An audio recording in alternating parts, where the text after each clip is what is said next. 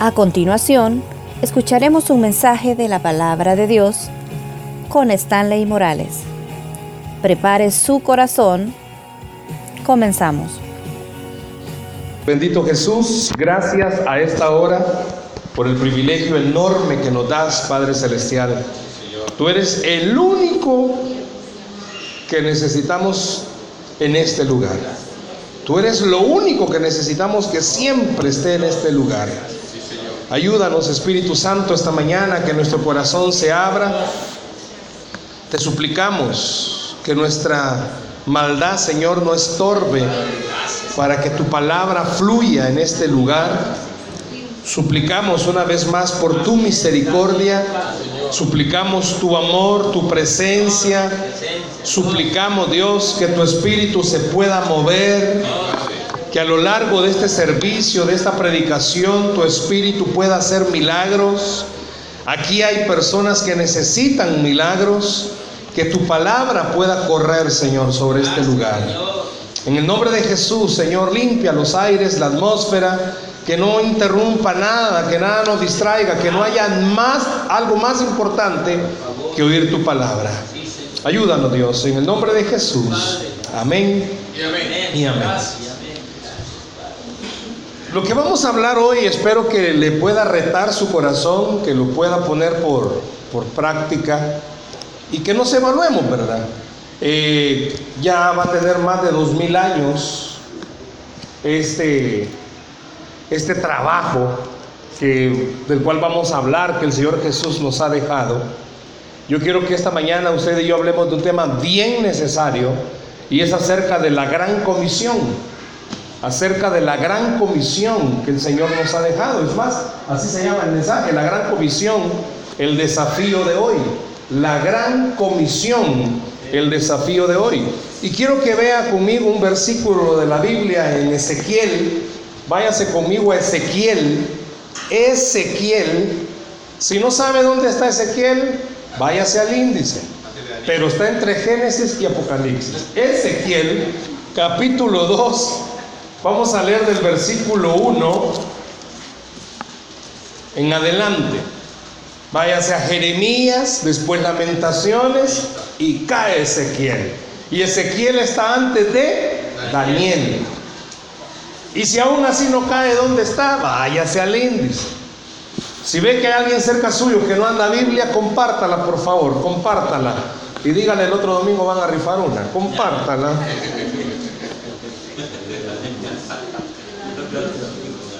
Ezequiel capítulo 1, perdón, Ezequiel capítulo 2, versículo 1, Ezequiel capítulo 2, versículo 1.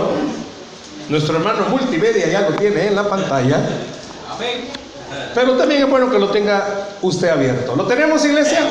Amén. Leemos todos. Vea lo que dice. Me dijo, hijo de hombre, ponte sobre tus pies y hablaré contigo. Y luego me habló, entró el Espíritu en mí y me afirmó sobre mis pies. Y oí al que me hablaba. Escuche esto, por favor. Y me dijo, Hijo de hombre, yo te envío a los hijos de Israel, a gentes rebeldes que se rebelaron contra mí ellos y sus padres se han rebelado contra mí hasta este mismo día. Yo pues te envío a hijos de cómo? De duro rostro y de empedernido corazón y les dirás, así ha dicho Jehová el Señor. ¿Acaso ellos escuchen? Pero si no escucharen, porque son una casa rebelde, siempre conocerán que hubo profeta entre ellos. Y tú, hijo de hombre, no les temas, ni tengas miedo de sus palabras, aunque te hallas entre zarzas y espinos y moras con escorpiones, no tengas miedo de sus palabras, ni temas delante de ellos, porque son casa rebelde les hablarás, pues mis palabras se escuchen o dejen de escuchar, porque son muy rebeldes. Mas tú, hijo de hombre, oye lo que yo te hablo. Como dice, no seas rebelde como la casa rebelde. Abre tu boca y come lo que yo te doy. Tremendo. Imagínense el mandato que Dios le estaba dando a Ezequiel. Todos sabemos que en el Nuevo Testamento Jesucristo antes de partir reunió a sus discípulos, discípulos. No, ahí no estaba reuniendo a los que lo oían siempre. Aquí ya Jesús ya había resucitado en, en cuando da la gran comisión y llama a sus discípulos y les dice, tienen que ir por todo el mundo y tienen que predicar el Evangelio. Pero con Ezequiel tenemos un panorama de quiénes eran las personas a las que se tenía que hablar. Ezequiel era el profeta que Dios había levantado, es el mismo que más adelante le habla a huesos secos, si usted ya ha leído esa porción, es el mismo que Dios usa para dar una palabra profética y decir que donde todo está muerto, Dios puede dar una palabra de vida. ¿Y por qué la gran comisión, el desafío de hoy? ¿Por qué hablar de esto? Porque estamos viviendo épocas en las que la mayoría de iglesias, y podemos quizás hasta examinarnos nosotros, dedicamos mucho tiempo para muchas cosas, pero olvidamos el tiempo para lo más importante, que es hablarle de Cristo a las demás personas. Y cuando hablo de iglesia no estoy hablando de la estructura, estoy hablando de nosotros. ¿Cuándo fue la última vez? Pregunta y cuestionario. ¿Cuándo fue la última vez que usted evangelizó a alguien? ¿Cuándo fue la última vez que le compartió el evangelio a otra persona? ¿Cuándo fue la última vez que usted tomó para sí el reto de decir, tengo un compañero que está atravesando problemas, oportunidad grande para hablarle de Cristo? El próximo domingo va a ser una oportunidad muy preciosa porque van a celebrar el Día de las Madres y quizás usted tenga alguna pariente, amiga, compañera, vecina que sabe que como mujer está atravesando situaciones difíciles porque no la trae. Un buen momento de evangelismo para que usted pueda permitir que el Evangelio corra pero veamos algunas partes y detengámonos en algunas partes de lo que Dios le estaba diciendo a Ezequiel. Si, usted pudo observar y pudiera anotar ahí, ¿verdad? Ezequiel estaba recibiendo unas órdenes, pero junto con esas órdenes estaba dándole Dios características de cómo iban a ser las personas con las que se iba a hablar. Y si usted observa, desde que comienza Dios le está diciendo, te voy a mandar a que le hables a gente rebelde. Yo le puedo preguntar esta mañana cuántos rebeldes hay aquí, no me levante la mano. ¿Qué es evangelio? ¿Qué significa evangelio? Buenas nuevas. ¿Y las buenas nuevas solo son para los inconversos? ¿Sabía que hay buenas nuevas para los cristianos? Para una persona que está enferma, una buena nueva podría ser que tiene un sanador en Cristo. Para un hogar que está atravesando problemas difíciles, una buena nueva puede ser que Dios está interesado en las familias. Así dice la Biblia, que Dios está interesado en las familias. Imagínese de que en su casa, en la suya, no en la de su vecino, en la suya, haya alguien que no haya aceptado a Cristo. Para usted debería de ser altamente urgente que esa persona venga a los pies de Jesús. Y la Biblia dice, tú y tu casa serán salvos. Eso es una buena nueva. Yo siempre he dicho, y voy a quizás a sostenerlo, el peor lugar para ser cristiano es la casa. Es el peor lugar. No, no, no llore, pastor. Es el peor lugar para ser, para ser cristiano. Es la casa. El peor lugar es la casa. ¿Por qué? Porque en la, en la casa están todos Ojalá me pueda dar a entender. Están todos los bisturí que examinan detalle por detalle qué tan buen cristiano es. Porque si hay algo que les lo molesta, rápido hay unos ojos inquisidores que lo miran y le dicen, ¿y qué bueno vas a la iglesia? Imagínese que esa persona sea la que se gane esta Biblia. Pesa algo, hermanos.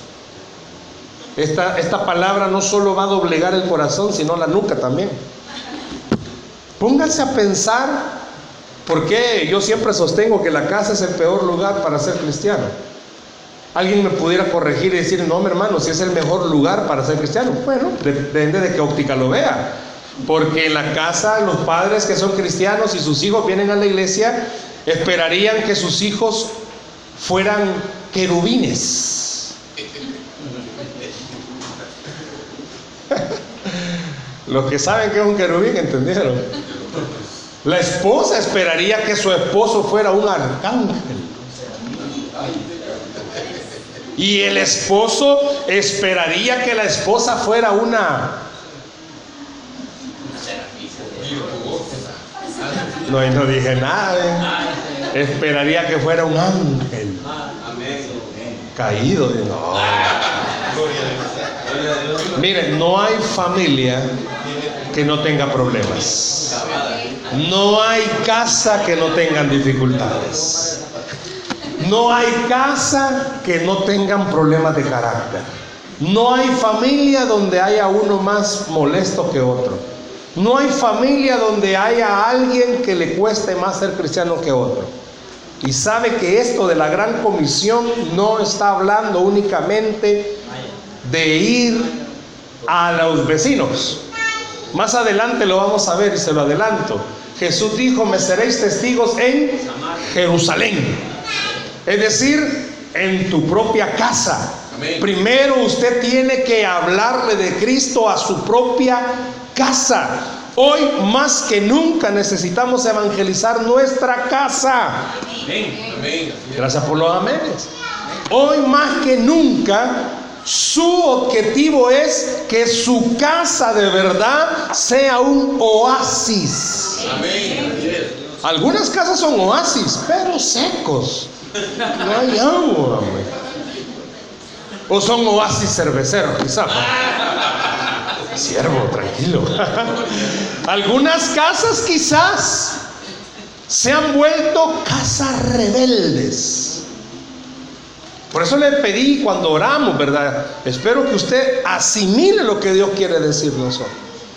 Hoy más que nunca, hoy cuando yo venía entrando, me imagino que quizás iban comenzando eh, el culto. Eh, me costó parquearme afuera, que hay un carro ahí que ha agarrado dos espacios, pero después vamos a hablar con él. Casi imaginan quién es, ¿verdad? Por ahí. Me imagino que vino de madrugada porque. Ana Silvita, va que ya lo veo, ¿verdad? Está bien. Se ha agarrado toda la cuadra de carro, pero bueno. Entonces yo me estaba parqueando y aquí sus vecinos, este, Dios, sinceramente, bueno, toda esta semana en una de las clases que estoy dando, estoy hablando de, de, ello. Entonces me cargó el Señor y me dijo, ¿Te imaginas cuánto TJ está ahí? Necesitado de mí. Hermanos, aquí tenemos un gran semillero ahí, No, no, no, no vean el palo. Detrás de ahí hay un gran semillero. Pero a la vez, póngase a pensar, muchos de los que estamos acá, pastor, mire, ¿por qué no hacemos una campaña? Vamos allá, vamos a la Plaza Merliot, primero shopping y después campaña, y que mire, que vamos allá, allá por el trébol, que no sé qué. Está bien. Esa gente activa se necesita en la iglesia. Que le digan, pastor, hay una comunidad que no tiene iglesia, vamos ahí, está bien. Pero ¿y su casa cómo está? Si hay un dicho que dice, ¿para qué ser, bueno, el candil de la calle, oscuridad de la casa? Hay una urgencia que los que somos papás y mamases. Tomemos la palabra y entendamos algo. Nuestra casa se está volviendo casa rebelde. ¿Oyó? Se está volviendo casa rebelde. Y casa rebelde no es que pasen peleando, no. El Señor estaba hablando de un pueblo rebelde. ¿Y cómo es un pueblo rebelde? Aquel que no quiere hacer lo que sabe que agrada a Dios. Y nuestras casas están volviendo así. Ay, el hijo no quiere ir a la iglesia. Vaya pues, hijito, quédese descansando. Casa rebelde. La esposa, No, viejo, hoy no, estamos cansados. Y con un domingo que no vayamos, no nos pasa nada. Casa rebelde. Prefiero mejor un día en tu casa que mil fuera de ella, dice el salmista. ¿Por qué? Porque sabe, yo le siempre, mire, por, la, por mucho tiempo Dios me ha, me ha permitido no solo decirlo, sino que vivirlo. Dos horas del culto me garantizan bendición toda la semana. Pero dos horas que yo no esté en el culto, ay, le van a hacer falta, hermano. Yo no sé cuántos de ustedes con el pisto son así, va. Yo aquí tenía tres horas, ya solo tengo una. Y comienza el registro. Saque las cosas de la bolsa. Y cabal, la requisa. Hermanos, cada vez que usted no vaya a un grupo o a su iglesia, ese tiempo le va a hacer falta. ¿Sabe por qué? Porque es un tiempo que esto, que estamos aquí, es garantía de bendición para la semana, de protección para el Señor durante la semana. Déselo al Señor. Somos una casa rebelde. Somos una casa rebelde. Entonces dice, ponte sobre tus pies y vas a hablar lo que yo te diga. Pero oiga, por favor, la casa no solo es rebelde. ¿Cómo era la carita de esta gente? Pues si puede subrayarlo. Duro rostro. Care piedra, papá. Mejor traducción, care piedra.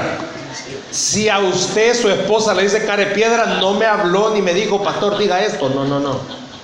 ¿Sabe qué es un duro rostro? No, care piedra no. Pero ¿sabe qué es un duro rostro?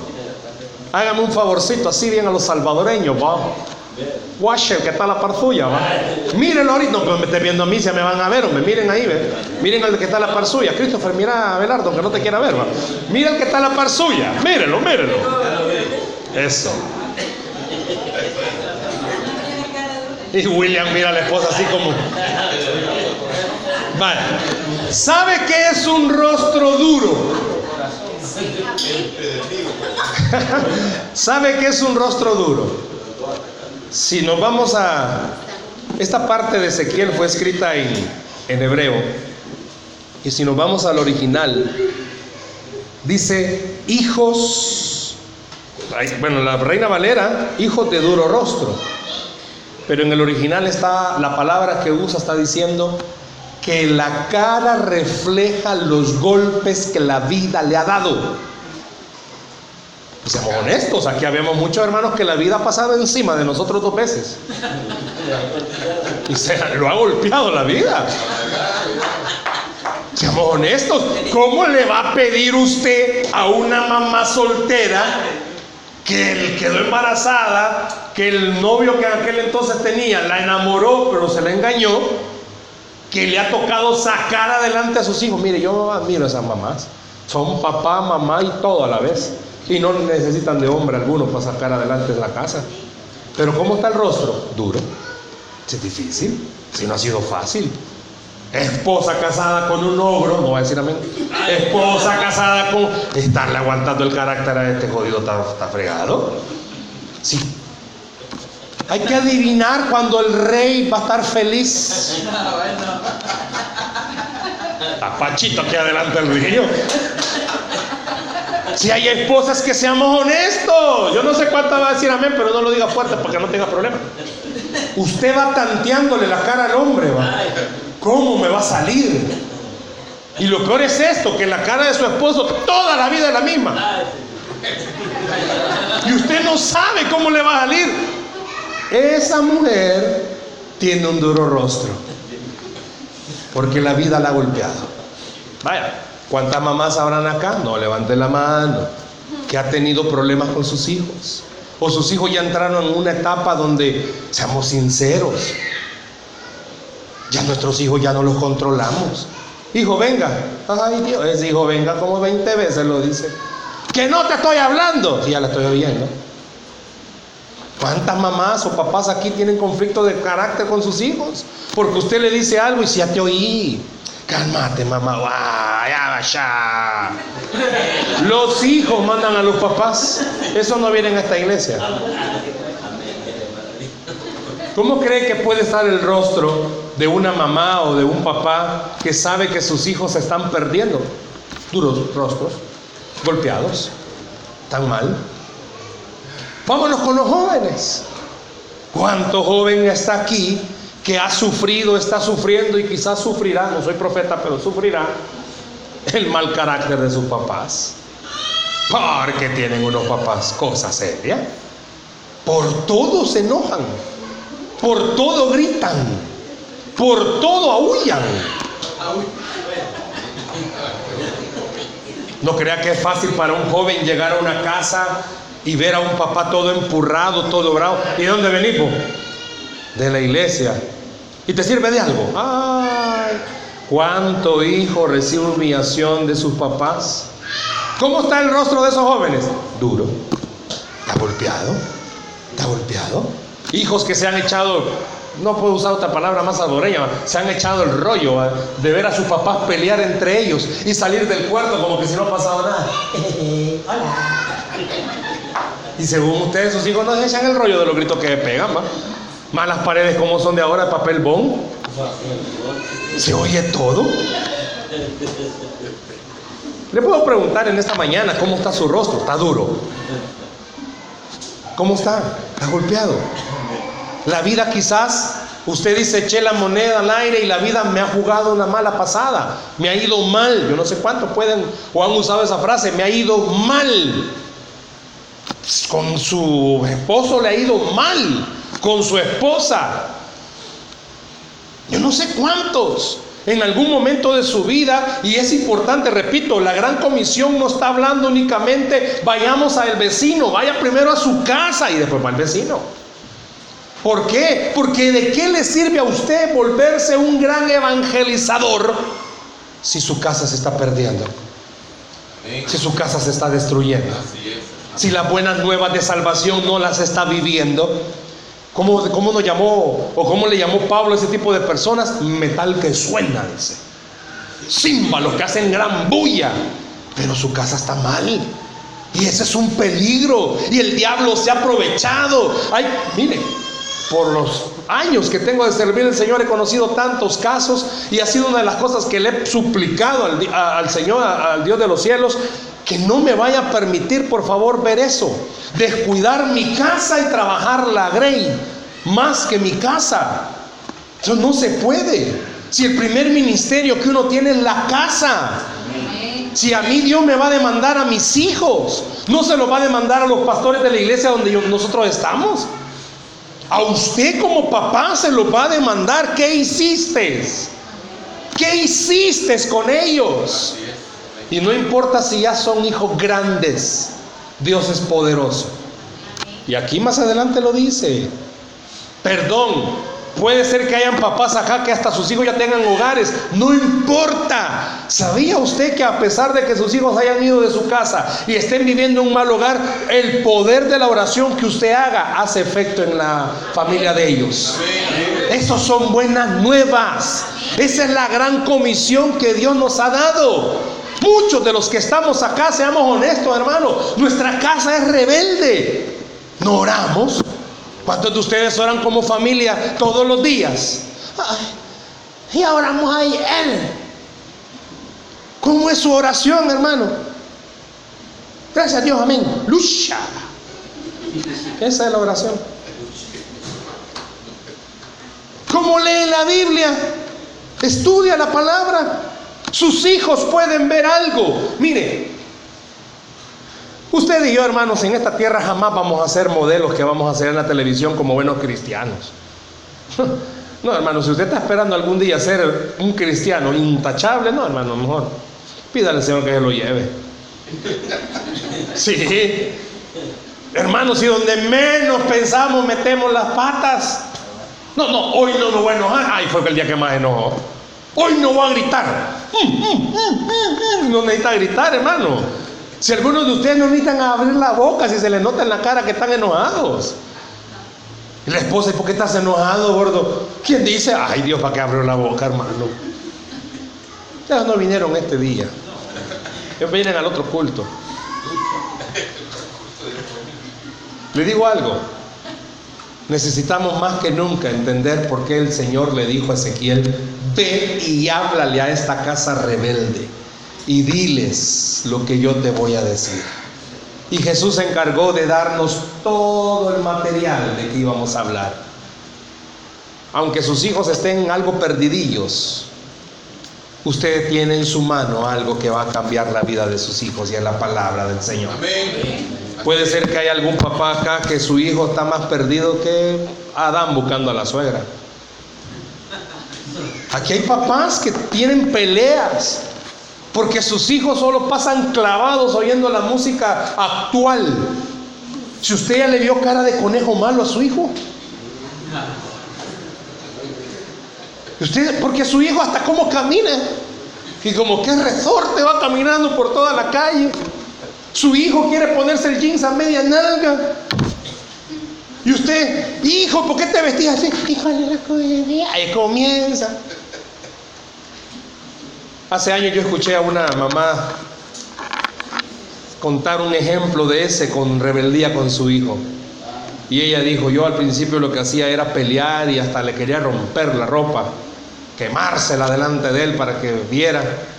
Pero Dios me habló un día y me dijo, evangelizalo con amor.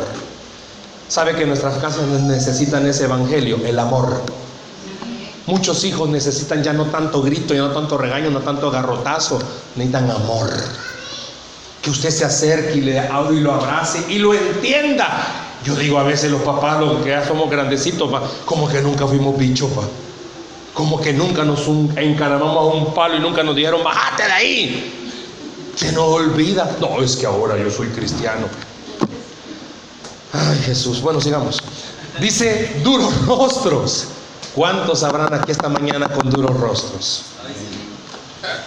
¿Cuántos? Y no estoy hablando de cara dura, hermano, ni cara de piedra. Puede por naturaleza, puede ser que usted ya haya nacido así y ahí no se puede hacer nada, hermano. Ahí ni cicatricure ni nada se puede echar, hermano. Ahí no va a cambiar eso. Ya la cara ya la tiene así.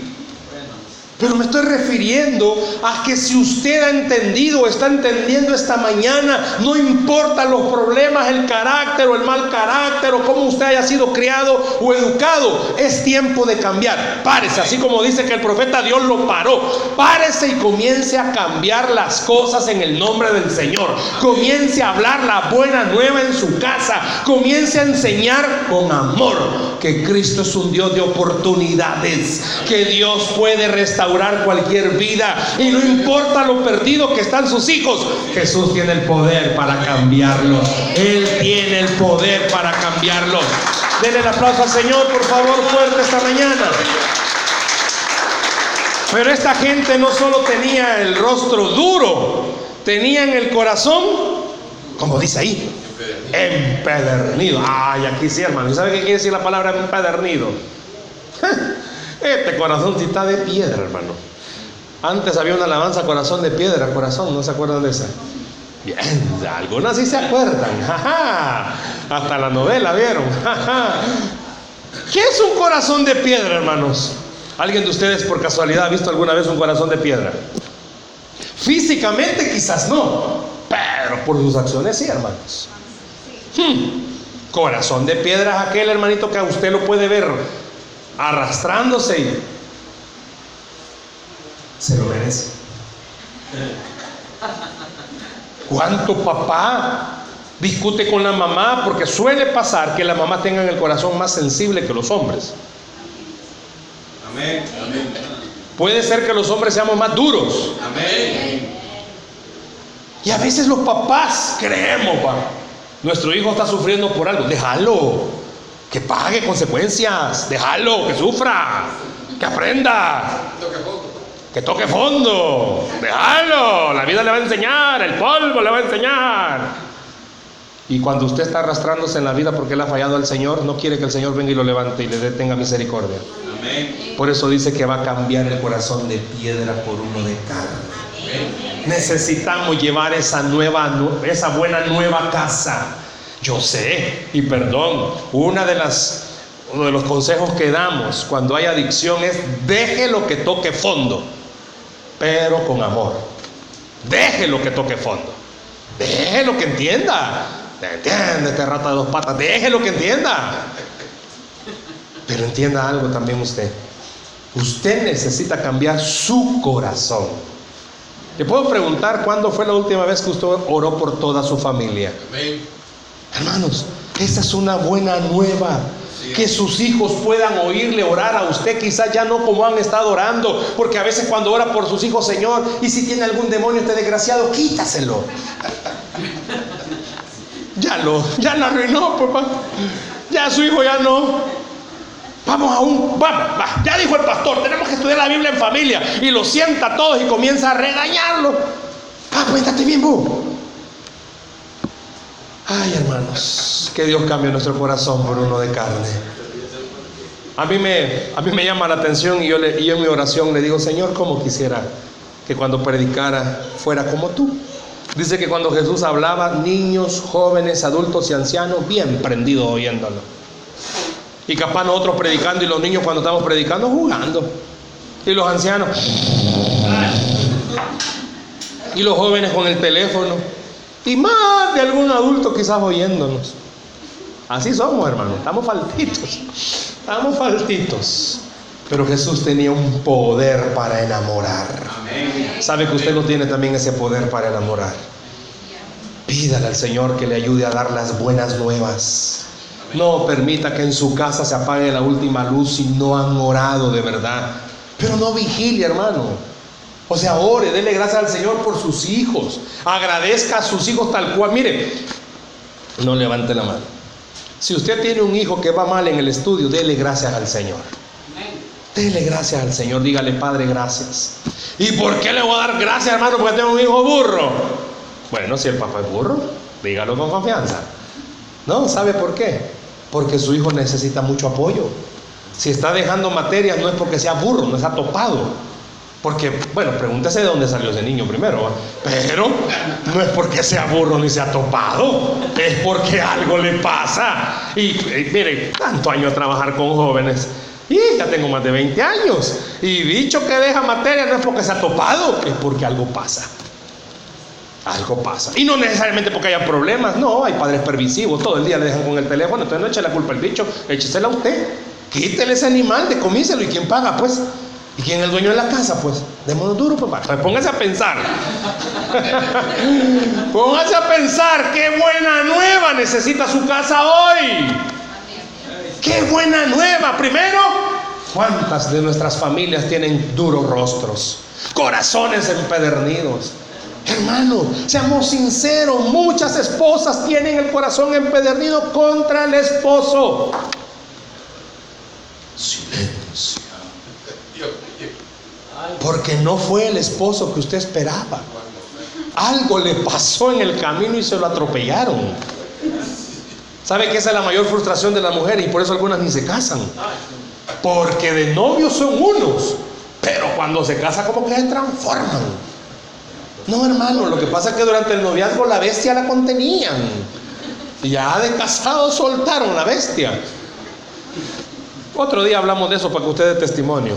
Pero, ¿cuánta mujer no está empedernida de su corazón? maltratada por la vida, maltratada por los padres, maltratada por el esposo, maltratada por el jefe y maltratada en la iglesia. No, hermano. Cosa seria. No, usted lo señaló, Ahora, ahora póngase a pensar cómo está su corazón esta mañana. No voy a pedirle que haga una lista. Vaya, haga una lista todas las que tienen corazón, eh, perdón, duro rostro. Haga una lista las que tienen corazón empedernido. No, si usted sabe cómo está, hermano. Y usted sabe si necesita tomar el Evangelio esta tarde y decirle al Señor, quiero cambiar, ya no quiero ser el esposo tosco, bruto que soy. Si es cierto, hermano. Si la esposa es bien cariñosa y usted todo.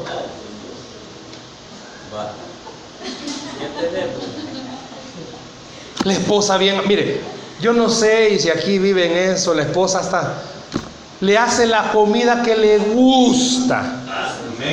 Y usted tiene que, y eso vamos a comer hoy, en vez de decir gracias por quemarte las manos por mí. Por eso las mujeres se vuelven un corazón duro, hermanos.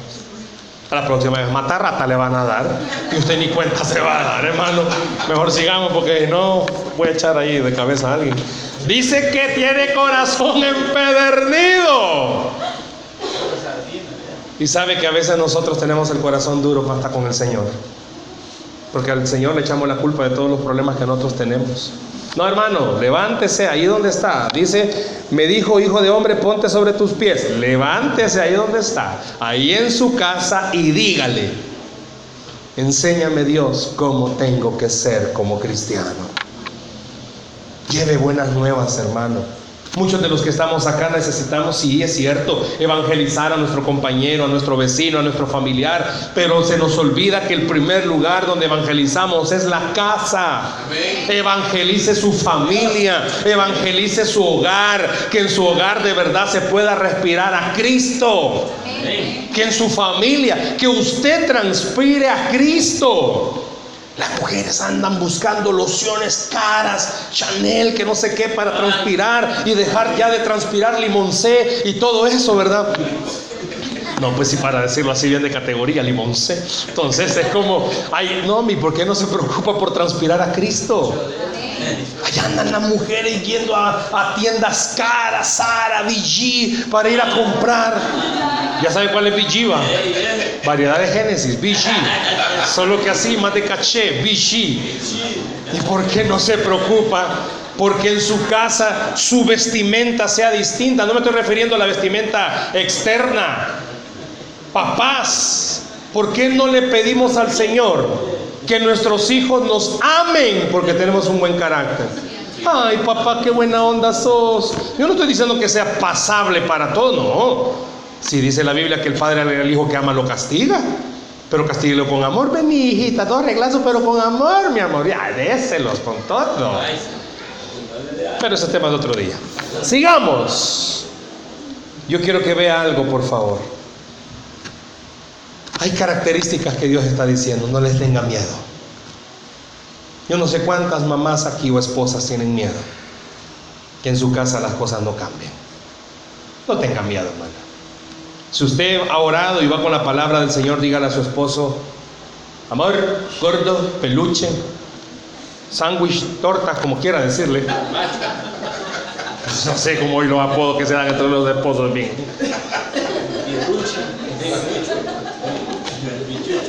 Tengo, creo que ya se lo he contado. En la célula de matrimonios tengo una, una pareja. Él se ha autodenominado peluche, de la familia peluche. Y yo le digo, ¿y por qué? Le digo, ah, porque yo parezco osito y parezco peluche. Sí, le digo, pero a su esposa la deja mal, le digo, porque la mujer de peluche se llama Federica, le digo. Entonces, ya le quedó Federica a la hermana, pobrecita, pero bueno como usted quiera decirle, mi bomboncito, o sé, usted le dicen mi granito de café, no, no sé cómo le puedan decir a usted.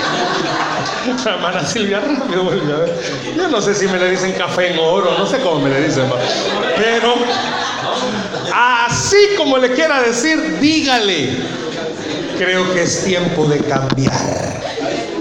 Y comencemos a hablar las buenas nuevas de Cristo en la casa. No sé cuántos necesitan hoy sentarse como matrimonio y decirse el uno al otro, amor, la he regado. No he sido buen cónyuge. He sido mal ejemplo de lo que es un cristiano.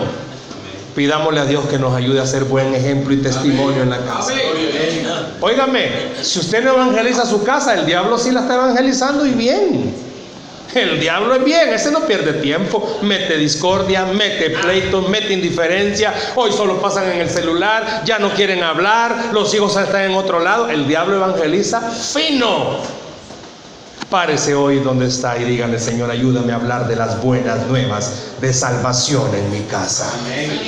Vea el rostro, ojo clínico, pídale al Señor, vea el rostro de su familia. Y seamos honestos, pidamos perdón donde hay que pedirlo, hermano.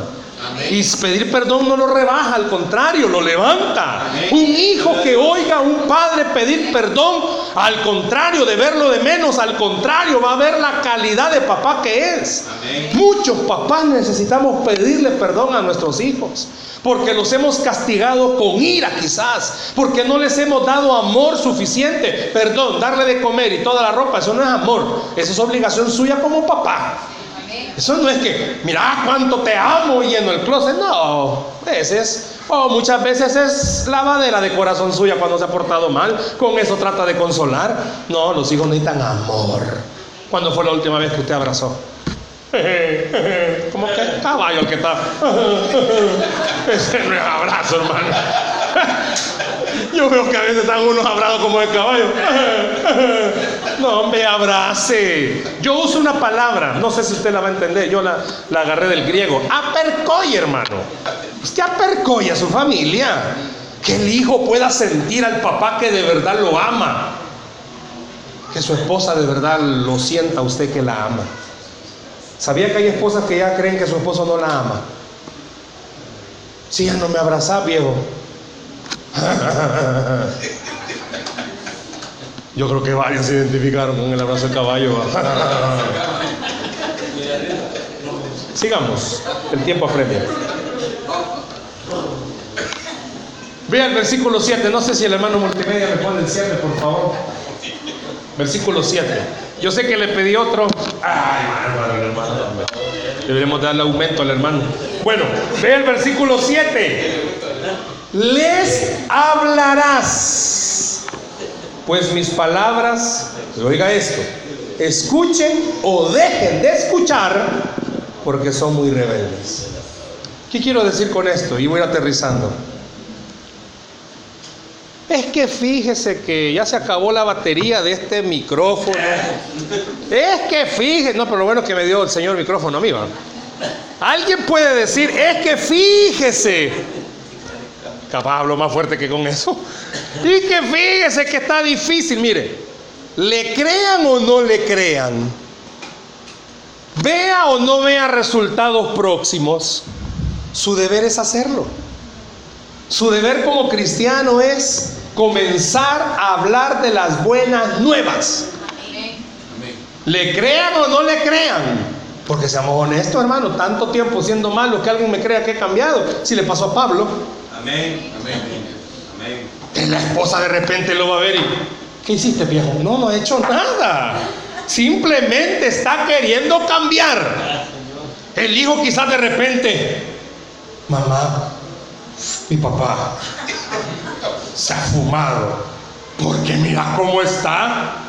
Y tampoco venga la mamá a matarlo. ¿va? Dale el voto de confianza. Tal vez ya entendió este viejo duro. No. Te escuchen o no te escuchen, hágalo. Le crean o no le crean, hágalo. Necesitamos retomar la gran comisión. El día que hagamos eso, le garantizo algo. La iglesia va a comenzar a llenarse más. ¿Por qué? Porque va a venir su familia. Su familia le va a decir, quiero ir al lugar donde te han cambiado, porque veo que hacen cambios buenos. Y la gente va a entender que es Jesús el que hace esos cambios. Necesitamos retomar, hermanos, la gran comisión, ir por todo el mundo y predicar el Evangelio. Vea Hechos 1.8, se lo van a proyectar. Vea el Señor Jesús lo que le dijo a sus discípulos. Hechos capítulo 1, versículo 8. Y recibiréis qué? Poder. Y recibiréis qué? Poder. ¿Cuándo?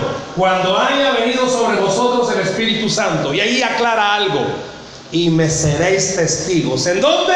En Jerusalén. Primero mi casa, hermanos. En toda Judea, mis vecinos.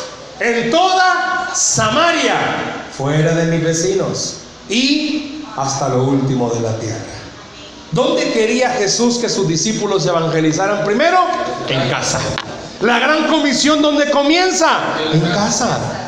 Muchos de nosotros andamos evangelizando por todo. Y no es malo, hermano. Si usted siente en su deseo ir a hospitales, a parques, a donde vaya, con todo el amor del Señor, vaya. Pero vaya primero a su casa. Garantice que su casa está siendo bien evangelizada y ganada para Cristo. No que usted se va a parar en la puerta de su casa. Demonios, salgan. No. ¿Cómo se evangeliza, hermanos? Con amor. ¿Cómo se evangeliza? Con relación. Así nos han enseñado. El evangelismo relacional es el que mejor efecto da. Comience a relacionarse, comience a amar a su familia y esos rostros duros van a cambiar y esos corazones empedernidos van a cambiar y esas situaciones de conflicto en casa van a cambiar. ¿Sabe por qué? Porque Cristo Jesús está cambiando su familia. Ese es el gran desafío que traemos esta mañana. Estamos hablándole a casas rebeldes quizás. Y Dios le está diciendo es tiempo de cambiar. Venga, la iglesia no falta, hermano. Un día que usted falte ya la regó. Porque en toda la semana le va a hacer falta, hermanito. Venga, congréguese, pero también haga de su casa un altar para el Señor. ¿Cuántos necesitamos quizás esta mañana hacer lo que dijo Ezequiel? Me dijo que me pusiera sobre mis pies y me dijo, ve a hablarle a esa casa rebelde. Ve a su casa, ve a su familia, ve a su vida. Quizás hermano, perdón, quizás el rebelde es usted. Quizás usted es el rebelde y tenga que hablarse así solo y, decir, y convencerse. Nada cambia, solo Cristo puede cambiar. Nada de lo que yo haga me va a ayudar, solo el poder de Dios me va a ayudar. Usted toque las puertas que quiera tocar, pero solo Jesús las abre. Necesita las buenas nuevas de salvación. Amén. Denle un aplauso al Señor, por favor, esta mañana.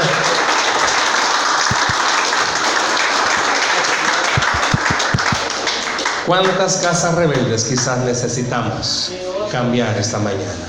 ¿Por qué no cierra sus ojos, por favor, ahí donde está? Cierre sus ojos ahí donde está.